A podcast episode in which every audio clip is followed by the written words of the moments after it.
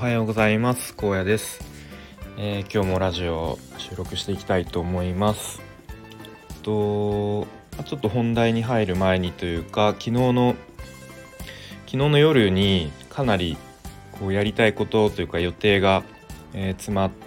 た、えー、夜でした昨日は。えっ、と1個がとツイッターで見かけたあのー、なんかスノーモンキーの講座？講座というか、勉強会みたいなのが一つと、えっと、もう一つが、えっと、オンラインサロンの、え、雑談会。でもう一つが、えー、僕の好きな、えー、県横山っていうバンドですね、まあ、県バンドって呼ばれ呼んでるんですけどもが「えー、M ステに」え、まさかの出演という3つがほぼ同じ時間に重なってしまった日で、え、でそれを、え、できるだけこう参加するには子供をいかに早く寝かしつけるかっていう、え、戦いがありまして、まあ、結論としては、えっと、スノーモンキーの講座は途中から、え、ちょっと見始めたのでいまいちこうあの何やってるか分からずなんかこう中途半端な感じになってしまってでオンラインサロンの雑談会の方は、えっと、ちょっと遅れて参加できて、まあ、そっちの方がすごく、えー、まあ、いろんなあの皆さんの話聞けて、えー、まあ、僕自身も刺激受けてモチベーション上がったなっていう感じでしたね。とまあ、やっぱりみんな皆さんこう毎日コツコツあの努力していてやっぱその成果もあのでみんな出ていてこうなんか着実に進んでるんだなっていう感じで、まあ、まだ僕あのサロン入って間もないんですけれどもやっぱりそういう普段頑張ってる人のこう姿姿っていうか、まあ、行動を見てるとやっぱり応援したくなるよなっていうふうに思いますね。でなんかそういうふうにこうみんな素直にあの応援してあげる感じの空気感。まあなんか改めてなんかいいいい世界だなって思いましたね。なんかもっと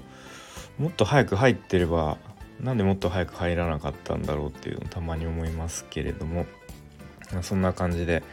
えー、また改めて僕も頑張ろうっていうふうに思いました。で「M ステ」の方は録画しているので、えーちょっと時間見つけてゆっくり見たいと思います。ということでちょっと雑談長くなってしまったんですけれども今日の本題はえっと、まあ、子供が思い通りに動いてくれない時のこう対処法というかを話していきたいと思っていてでまあそれを、まあ、ちょっとこう抽象化するというかまあそれそれって実はこう子供だけじゃなくてまあいろんな場面にもこうあの適用適用っていうかあの通じる部分があるなという感じの話をしたいと思います。で、まあ、小さい子供がうちには、えー、5歳5歳の息子と2歳の娘がいましてで大体、えー、ご飯夜ご飯食べた後から寝るまでのかなり怒涛の時間帯がえー、まあ、こう心穏やかに過ごせる日 日の方が少ないというか、まあ、大体こう最後の方はあのイライラしてきてもう早くしてよみたいな感じででこう無理やり寝かしつけてしまって後でちょっとこう後悔するみたいな 感じの日が、まあ、多いんですけれども、まあ、できるだけこうね最後一日終わるまで穏やかに過ごしたい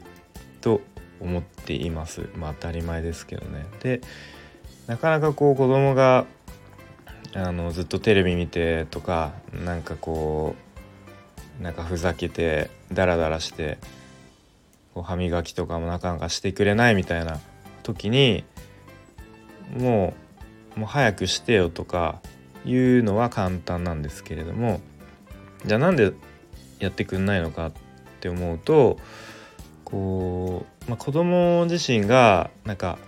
構ってほしい欲が満たされてないのかなっていうふうに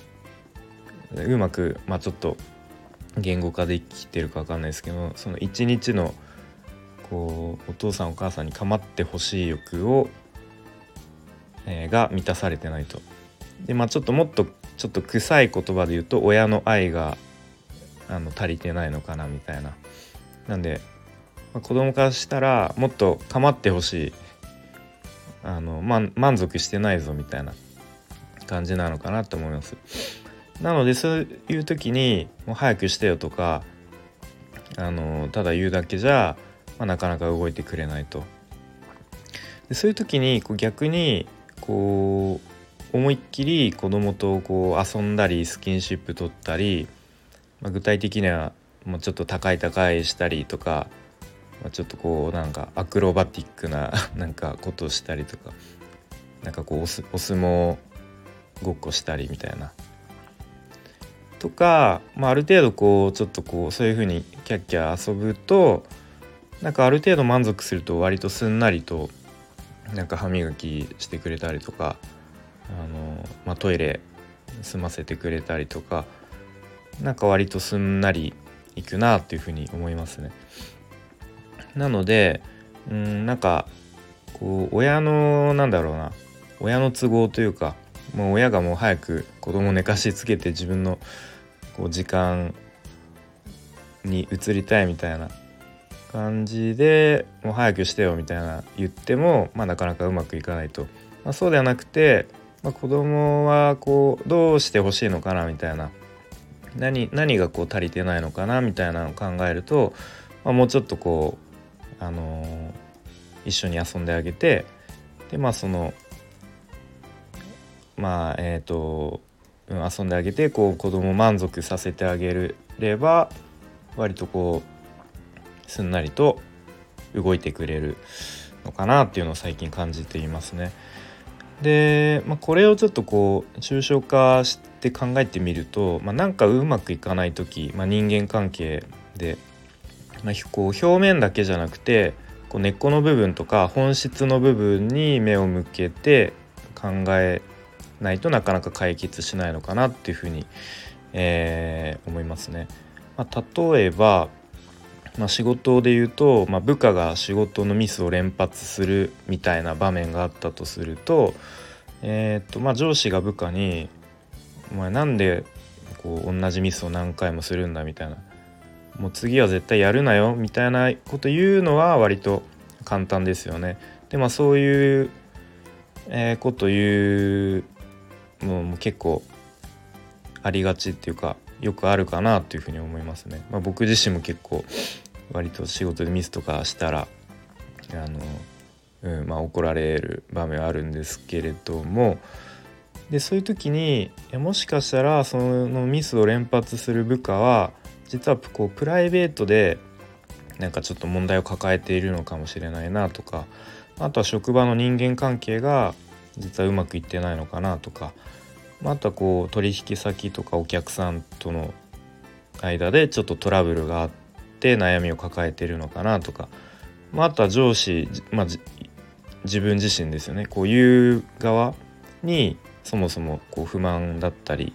があるのかなみたいなことをこうちょっといろんな可能性を考えてみてで、まあ、ちょっとその部下に、まあ、ちょっと時間取ったりして話を聞いてみるとかしてみると、まあ、意外なところでこうちょっと問題抱えていたりとかして、まあ、部下もなかなか自分から多分話しにくいとは思うので、まあ、そんな感じでこうなんだろう実はこう見えない部分での問題とかを、まあ、話を聞いてあげて、まあ、多分話すだけで少しこう気持ちも楽になると思うので、まあ、それでこう仕事のミスもあの減っていくみたいなこともあるのかなというふうに思いました。まあ、ということで、えーとまあ、人間関係とか、まあ、子供に対してもそうなんですけどもなんか自分がこうしてほしいっって思うようになかなか思い通りに動いてくれない時っていうのは、まあ、実はこう本質の部分というかあの見えない部分というかで、えーと、そこに問題の、え問題が、えー、隠れている場合があるのかなというふうに思いました。はい、ということで、えー、まあ、今日はそんな感じの話でした。えー、今日はちょっと雨が降らなそうな一日なので、えー、ちょっと子供と久しぶりに公園行って遊んだりしていい一日にしていきたいなと思います。それでは聞いてくれてありがとうございました。